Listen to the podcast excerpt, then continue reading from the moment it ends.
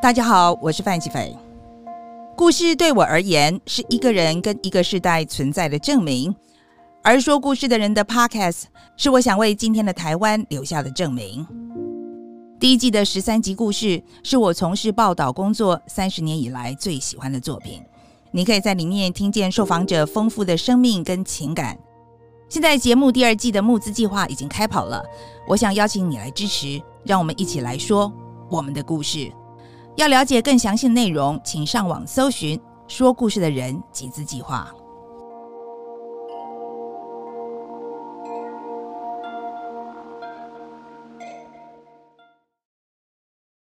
本集节目内容涉及性暴力，可能引发部分听众强烈的情绪反应，请斟酌收听。若您或您的家人朋友需要协助，请拨打免付费专线一一三。我的记性不大好，很多事情呢，朋友会兴高采烈地说：“你记得我们那时候就是怎样怎样啊？”但我呢，甚至不是模模糊糊，好像有点印象，而是像在电脑里面文件被删除那样一片空白。所以，我对那些能将小时候的回忆如数家珍的人，总是觉得他们很厉害。但很奇怪的，有一次我在跟朋友聊天的时候，我有一个三岁时的记忆突然就回来了。我应该是在上幼稚园的小班吧。我坐在娃娃车里面，旁边有一个小男生，每天都要挤在我旁边，然后掀我裙子，有时候还会捏我大腿。即使这件事已经过了五十多年，我现在在讲这个事的时候，我脑子里仍然有一个画面：阳光从娃娃车的窗户透进来，我的小制服围兜兜被掀起来，我自己低头看到我穿的白色小内裤，清楚记得的还有那个不知道怎么办的极度慌张。我不知道是隔了多久以后，才鼓起勇气跟爸妈说了这回事。接下来，我只记得爸爸怒气冲冲的跑到学校去，然后，然后我就转学了。我跟朋友说起这个古早古早以前的记忆，朋友就笑着说：“他喜欢你啦，是吗？”欢迎收听说故事的人，我是范琪飞。今天说故事的人，我们想来谈一谈一些埋起来的记忆，埋得很深很深，深到连自己都不记得它的存在，直到有一天，它突然就像火山爆发一样冲出来。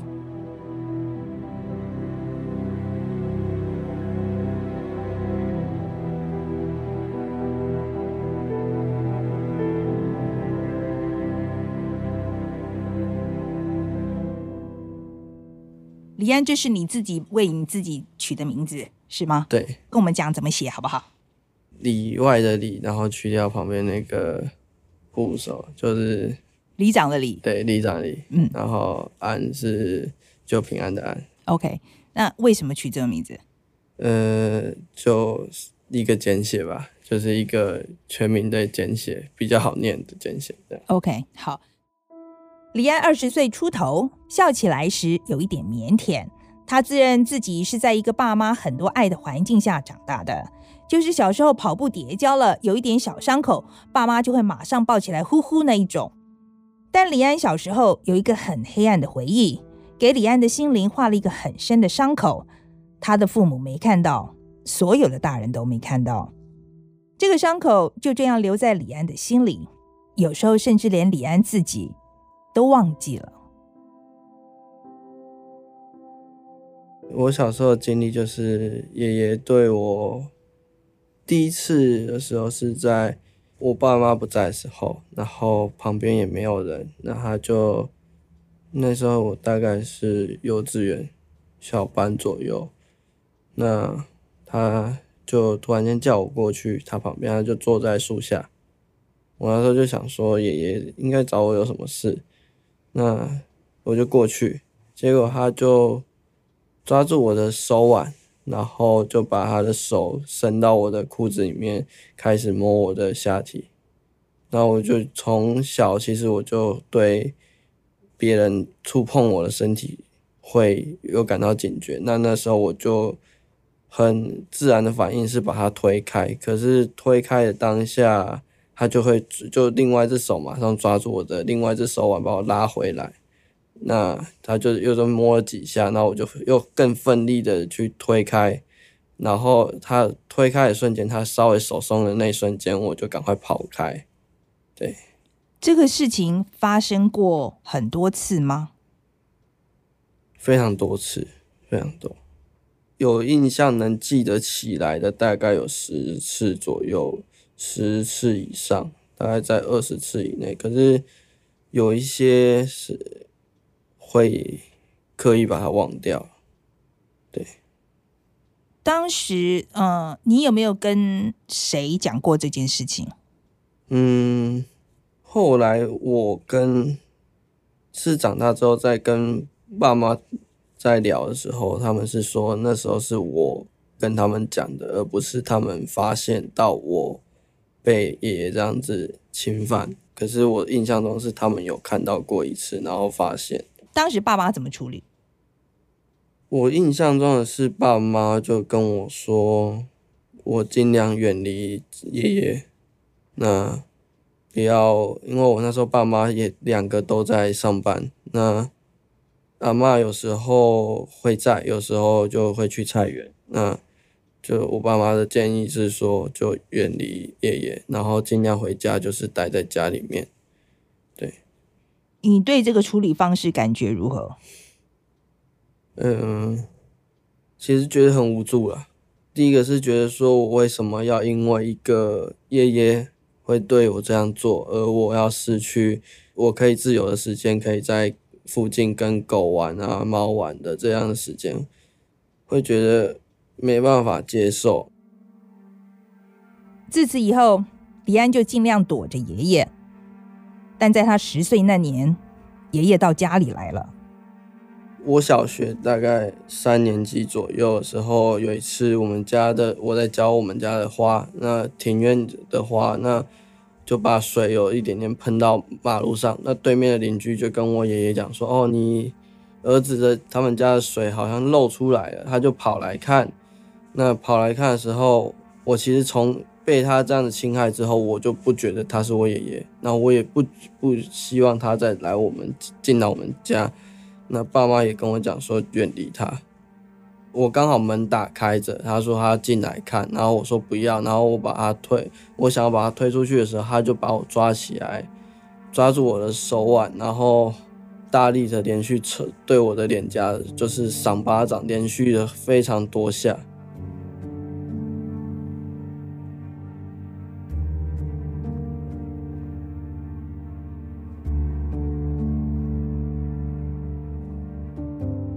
那一次之后。我更更是被吓到，然后当天就跟我妈妈，等我妈妈下班的时候回来跟我妈妈讲，那妈妈也在，那时候爸爸在外面外地，那爸爸也知道的时候，就是当下爸爸的决定是说他受够了，他直接跟我妈妈讲说他要提告，他要提告家暴，他不要再看见他的爸自己的爸爸对他自己的儿子。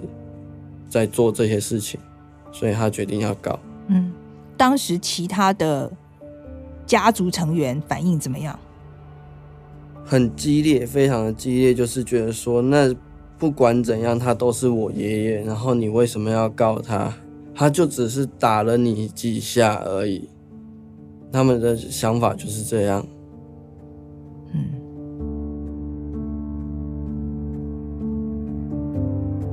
在这个同时，李安在学校也有很严重的困扰，就是同学几个人会分别抓住他的手脚，然后大家一起去摸他。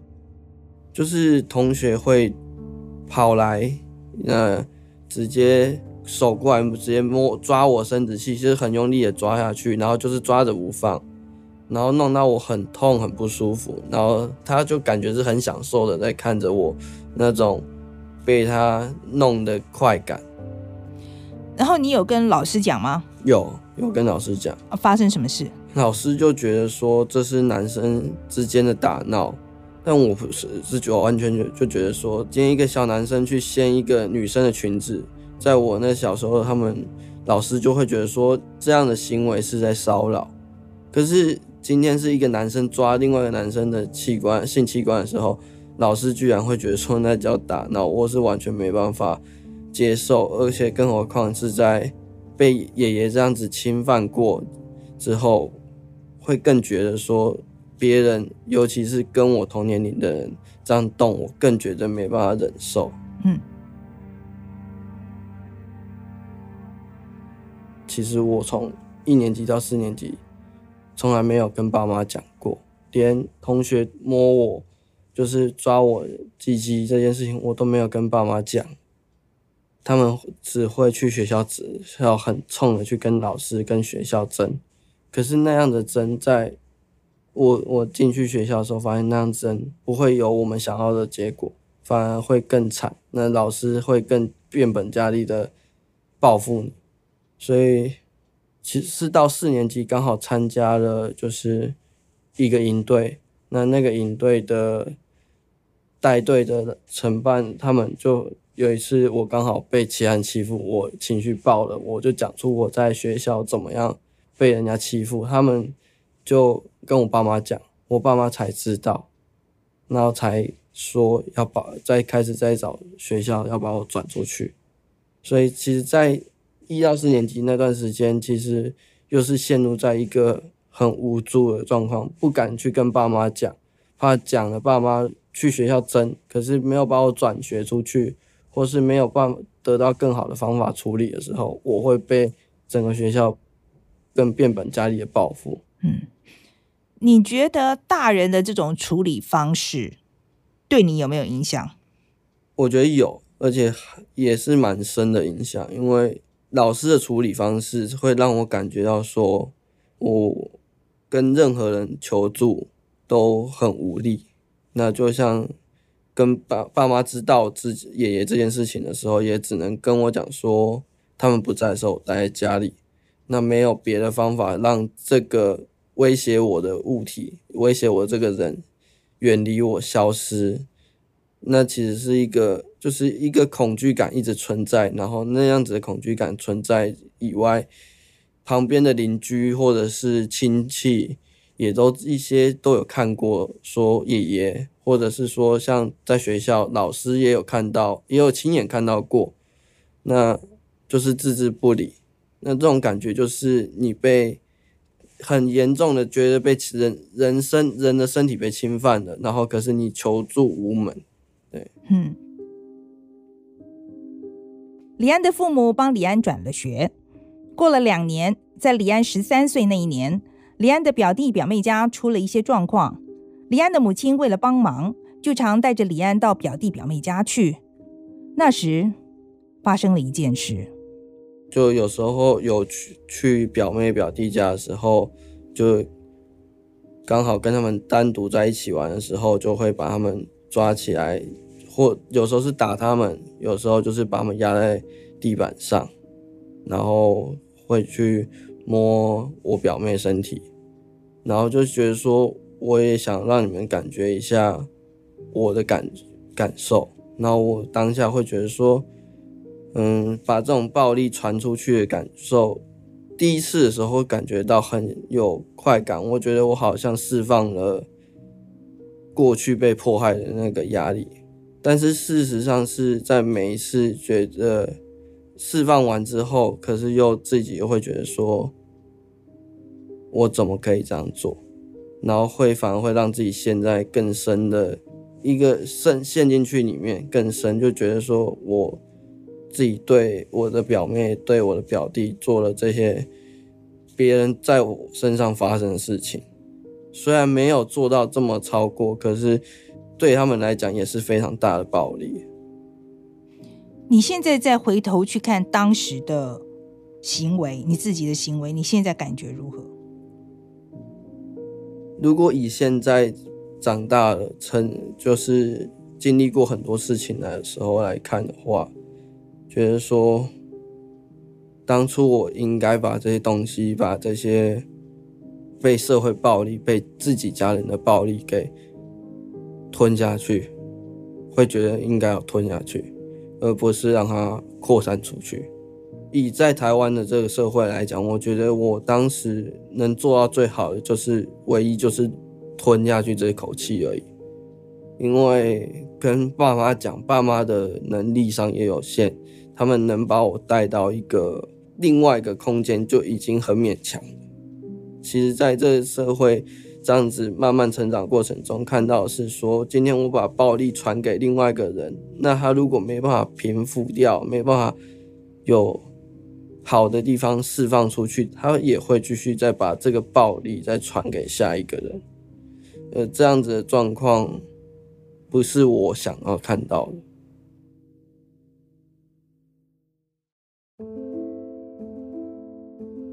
到了李安十七岁高中的时候，他开始参加社会运动，跟一群愿意改变现状的人站在一起。李安认为，他终于找到跟他记忆搏斗的方式了。从我过去的成长过程中遇到的东西，我觉得都比较黑暗，也比较就是一直存，活在一个很无望的感觉。但是在参加社运的过程中，大家会就这样一群人会为了环境或者是为了人权，呃，一直站在一起。那这样子你会有一个往前进的能量。我觉得如果没有去参加社运，或者是没有关注这些社会议题的话，我觉得，如果我继续在一般人的生生活圈的话，我觉得我很有可能会选择就是结束自己的生命，因为我觉得这社会真的很黑暗。李安用自己的方式处理他自己的伤口，他只此不提小时候发生在他身上的事，他自己也觉得应该好了吧。直到去年，他去参加一个活动，听到与会者分享自己被性侵跟被性骚扰的经验的时候，他发现自己的情绪突然很激动，在现场就爆哭了起来。他回家后觉得有必要跟父母长谈，这个长谈没想到却引出了母亲自己的记忆。您现在收听的是《说故事的人》，我们广告之后马上回来。本集节目或本季节目由百灵果 News 赞助播出，我是百灵果的凯莉。而 Ken 呢，现在因为正在前往淡水，准备要看布拉瑞扬的演出，所以他很怕塞车，就提早出门了。所以今天由我录广告，独挑大梁。如果大家喜欢说故事的人，或者是听完觉得深受感动，或者是心情有一点点沉重的话，欢迎大家去收听百灵果 News。我们会用非常欢乐、充满魔性笑声的方式，跟大家聊聊国际新闻跟全世界现在正在发生的事情哦。李安的母亲今年五十九岁，我叫她陈姐。接受说故事的人的访谈时，她跟李安一起来，看得出母子两人感情蛮好的。第一次他告诉你的时候，你还记得吗？他其实那时候小学就已经讲过了，刚开始的时候讲过。而、啊、我那时候也觉得说，好像我已经都处理掉了。可是上个礼拜我才发现，我也挺残忍的。我不愿意听，我不愿意听细节，我不愿意听他的感受。应该是说，我们。我那时候没有那个能量去听他的感受。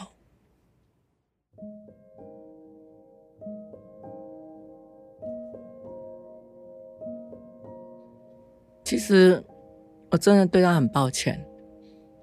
嗯，我我知道那样不可以，啊，我我也跟跟公公有婆婆有有抗议过，只是说没没在我们。没办，我们没办法非常的，但是真的是有明确抗议过。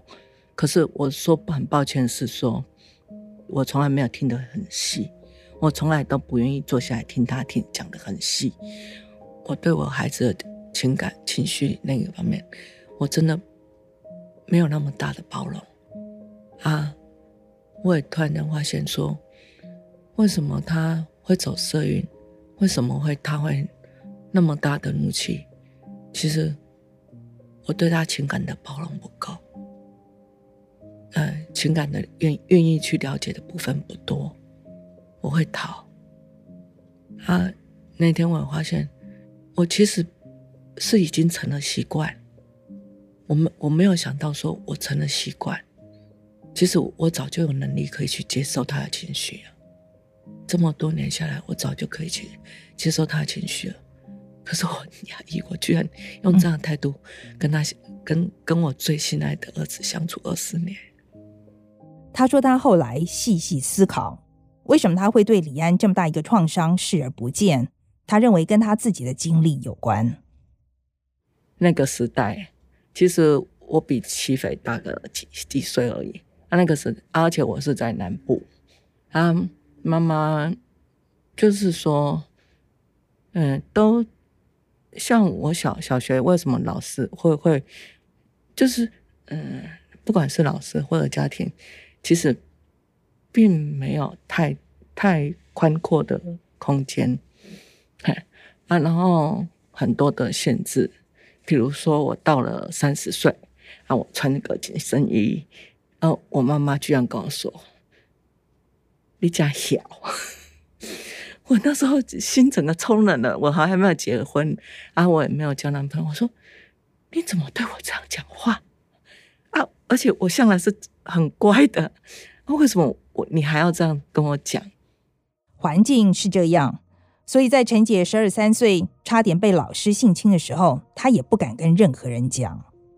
当时，呃，那个老师带你到房间去做了什么？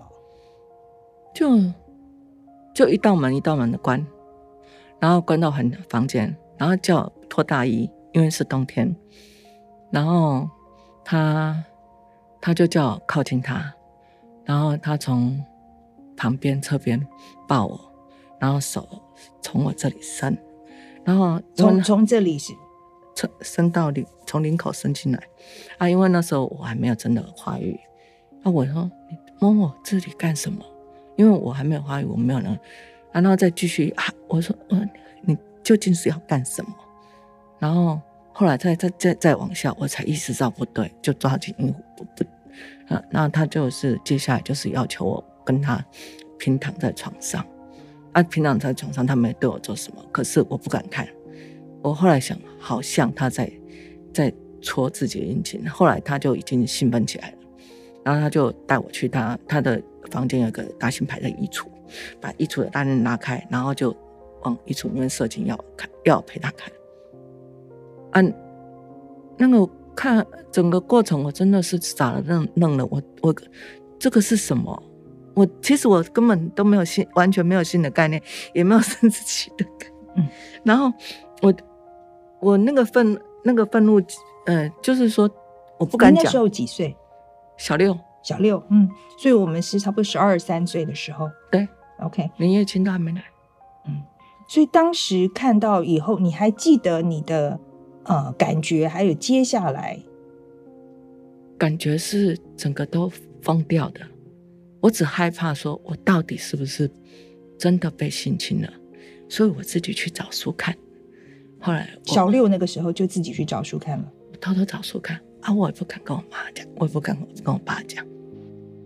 一直到陈姐已经三十五岁了，她去上心理成长课，她才终于第一次鼓起勇气说出这段多年前的经历。那时候是你第一次讲到这个东西吗？对。第一次对对外讲，然后我才跟我妈讲，就我妈就，你妈妈是到你三十岁的时候才知道这件事。对，OK。啊，她第一个反应就是跳起来，你为什么不讲？我找他算账。然后我就看了，为什么不讲？因为我讲你就是这个反应，那个时候你这个反应，我一定完蛋。为什么会完蛋？那个时代。大家如果知道，大家对我的怀疑的眼光，我承受不了。你觉得会怪在你身上，不会怪在老师的身上？对，会觉得我是就是破铜烂铁。我不想要给人家这样看，我真的不想要让让人家我我已经极力在保护我自己了，我不想让人家这样看，而且那个。我跟我妈讲的时候，我根本还接触不到那个时候的生气跟愤怒，我是很平静的。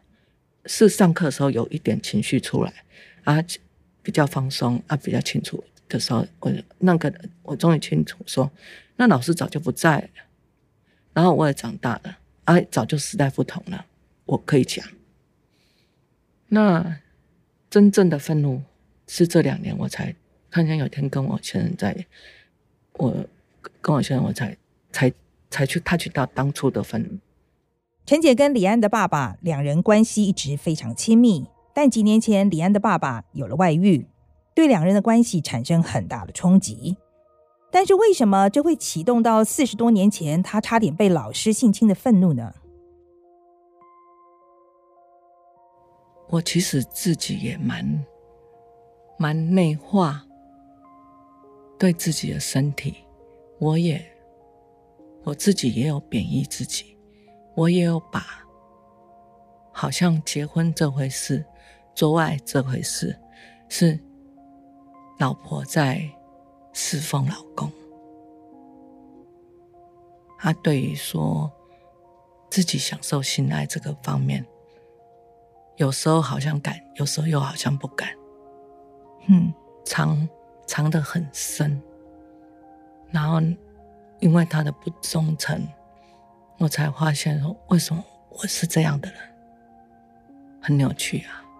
嗯，就是说我我我也有把我自己的身体物化的看待的部分，就是说结婚跟老公做爱，有个部分是。迎合他啊，其实我不敢承认，在性里面我自己也有愉悦的部分。嗯，我对于说自己女生会有对性愉悦有点觉得可耻，我不知道为什么。陈杰后来跟我说，他其实知道为什么，就是因为小时候的经历，加上陈杰自己母亲对他的态度，还有整个社会对女性轻蔑，都让他潜意识的贬低自己。他一直以为只有先生才能理解他。珍惜他，所以当先生有外遇的时候，所有的梦魇都回来了。两人吵了很久，甚至会上演全武行。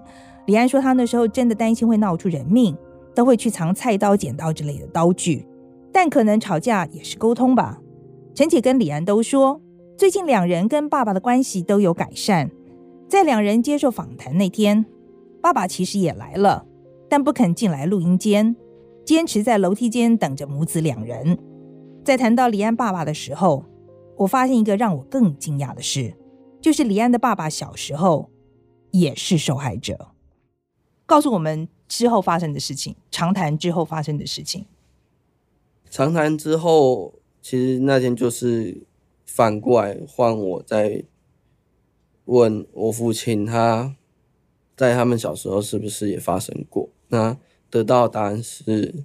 就是这样子，他们小时候发也发生过一模一样的事情，所以你爷爷也对你爸爸做同样的事？对，我爸爸、我叔叔他们这样做。那至于他，我爸爸是说他们没看过，就是对我姑姑他们做过这样的事情。他们我爷爷就只针对他们男生做过。对，那在我小时候，我爷爷我也看过，唯一就看过就是只对男生。嗯。陈姐也说，不止这个，公公有很多家暴的记录，比如为了要跟婆婆拿地契，拿自己家的房子出去做生意，婆婆不肯，公公就会拿刀抵着孩子的脖子，要挟婆婆。他自己跟我讲，他只是叙述，没有感情。小三的时候，他拿着刀，准备要去捅他爸爸，然后。隔壁的舅舅，那个舅舅对他非常好，过来抢，把他抢下来，跟他讲说：“你怎么可以对你的爸爸这样？”我我跟他相处那么多年，我觉得这句话对他是让他把所有的情绪都吞进去了。我们没有办法跟爸爸做访问了哈，可是我我想要知道你对你爸爸的观察，就是说这件事情对你爸爸有没有产生什么影响？对于整个社会很多的不公平的对待，他常常会觉得说就是这样子，那我们就是任人宰割，会有这样的心态出现。那对于有些人侵犯到你的权益的时候，他也不太敢出，第一时间就会出来说：“哦，你侵犯到我了。”有很多的东西他会。就是往自己身体里面吞，不愿意去谈，连甚至跟我们家人之间他也不会主动开口谈这些事情。那问他说这些伤害对你有多大？那他也就是一直坚强的说都没有伤害。可是这么他在这么小的时候就已经遭受这些东西，我不觉得一个小孩在遭受这些事情的时候没有伤害。嗯，可是我是觉得他就是在一直在吞着。那他也想要换成他当父亲的时候，他也一直回避不去看他过去他父亲做的事情。那他一直想要做更好的，比他父亲更好的事情。他觉得说，某种程度他在对我身上爱，他会觉得说他是在弥补他过去没有得到的。嗯，剥夺他。剥夺他的一些跟人家沟通的能力，因为沟通，我自己的经验是需要你能够跟自己真正的情绪连接在一起，然后再下来，你才能够觉察到更深的东西，你真正想要想要表达的东西。那他他很难跟自己的情感连接，那他跟人家。不管在什么，都是隔着一层。其实他也把自己包起来。他他应该跟小时候的自己跟现在的自己是隔着一道很厚的墙。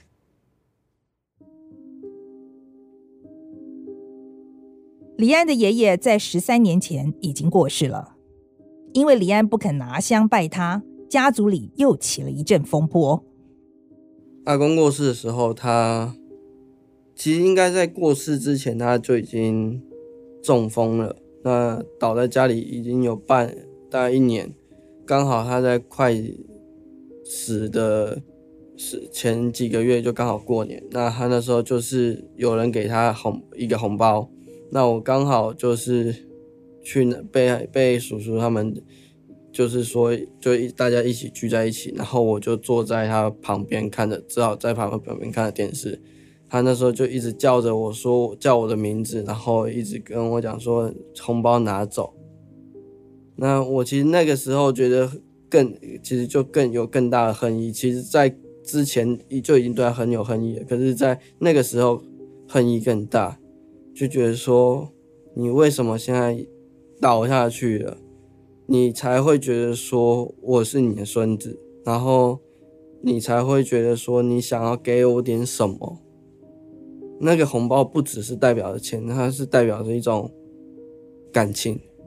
那你怎么会到你感觉你自己快死的时候，你好像才要给我点什么？可是你怎么不一开始就做？然后你要这样子在我身上做了这么多事情之后，你才做？那其实那个感觉就是，我真的很恨你，我真的恨到你很想要。我其实当下真的很恨，很希望他就当天就死了。我没法，这种行为我更更没办法去释怀，更不能去原谅他做的，因为我发现你可以做到，而你不做，那最后他死的时候，叔叔、阿姨、姑姑他们就会需要我，因为我是家里爸爸是家里的长子，所以希望我去上香拜，然后我就非常的排斥，我跟他们讲说他不是我爷爷。那他们的反应就是，他不管对你做了什么事情，他都是你爷爷，所以你要拜他。我就是从头到尾就是咬着牙齿，就是跟他们讲说，他不是我爷爷，他从来就不是我爷爷，我没有这个爷爷。然后，如果他真的是我爷爷，他不会对我做这些事情。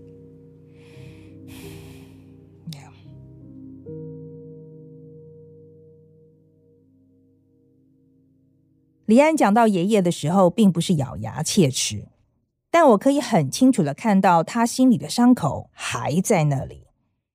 我忍不住要想，这伤口也许永远都去不掉了，但哪一天可以不痛了吗？或是少痛一点也好？你觉得说出来这件事情对你有没有帮助呢？嗯，要看对谁说。我觉得要看对谁说。如果说像当初在学校被同学这样子骚扰，或者是被跟老师讲的时候，其实是没有用，反而是一个更深层的伤害。可是这一次跟父母再做一次沟通呢？这一次的沟通呢？这一次的沟通，我觉得说会更理解，更能去理解到当初爷爷的这样的暴力不是在我身上，而也会更理解到说，其实不是只有爷爷的问题，是整个社会的问题。你说整个社会的问题是？第一个是爷爷为什么会有这样的行为？那是在他更小的过程中，有被别人暴力到遭受别人的暴力，或者是他在成长的过程中遇到社会给他的价值观这些东西。嗯，所以你从你的观点来看，是我们这整个社会一直没有正视这个问题。我觉得是。我相信，包括你来做访谈。我觉得你是不是希望这个情况有所改变？非常希望。嗯，对。你希望发生什么事？我希望说，不管是男生或女生，在遭受到性骚扰或者是性侵的时候，他可以有更信任，他可以信任这整个社会，跟任何一个他觉得信的任的人讲出来，而他信任的人可以帮助他去保护到他。不被再继续受到伤害。嗯，对。李安一家的故事对我来说最震撼的部分，就在一家三口都有被侵害的经历。我们的社会是在不知不觉中将这个伤口一代一代的传下去了吗？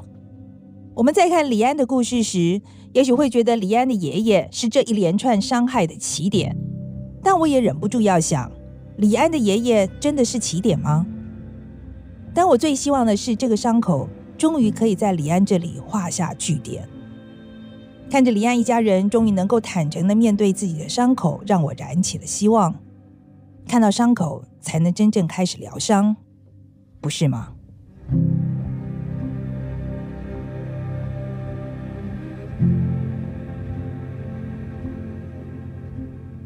说故事的人是由范琪斐的美国时间与实在影像共同制作，与百灵果 News 协同制作。制作人是范琪斐，企划是林瑞珠。这集受伤的人是由范琪斐主持，导演跟剪接是陈彦豪，执行制作张燕玲，混音是赵仁俊。下周说故事的人主题是我是捐精超人。记者宗翰要带我们访问一位已经捐精生下超过七十个孩子的阿瑞。透过他的故事，我们要来谈谈人为什么要生孩子。如果你喜欢说故事的人，请在 Apple Podcast 给我们五星好评，并且订阅分享给你的朋友。说故事的人，我们下周见。